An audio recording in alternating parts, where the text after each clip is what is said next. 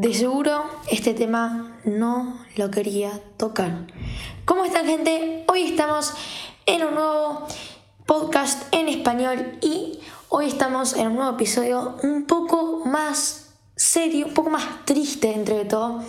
Porque sí, como estáis viendo en el título, me estoy quedando sin oyentes. Em, como lo habrán visto, em, cada podcast es un oyente menos, un oyente que se va. Em, así que no, no, sé qué hacer, literalmente. bueno, estoy buscando muchas posibilidades.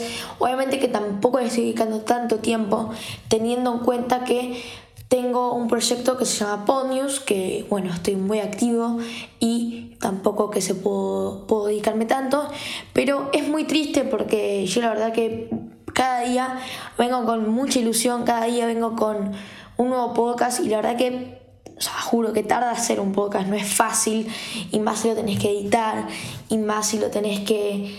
Em, eh, más si le tenés que dar un título, una descripción, una portada, como que todo lleva su tiempo y creo que la verdad que esto es opcionante.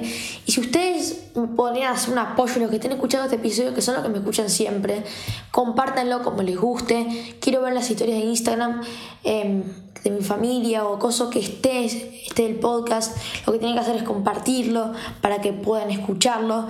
Eh, compártanlo de manera que a ustedes les guste, pero compártanlo. Eh, ahora ya lo digo en serio, ya va en serio porque eh, les juro que no me estoy, me estoy decepcionando, no porque sea malo, eh, sino que porque la verdad que requiere un montón de esfuerzo y no creo que me estoy valorando a mí mismo como debería valorarme y creo que estoy haciéndolo mal.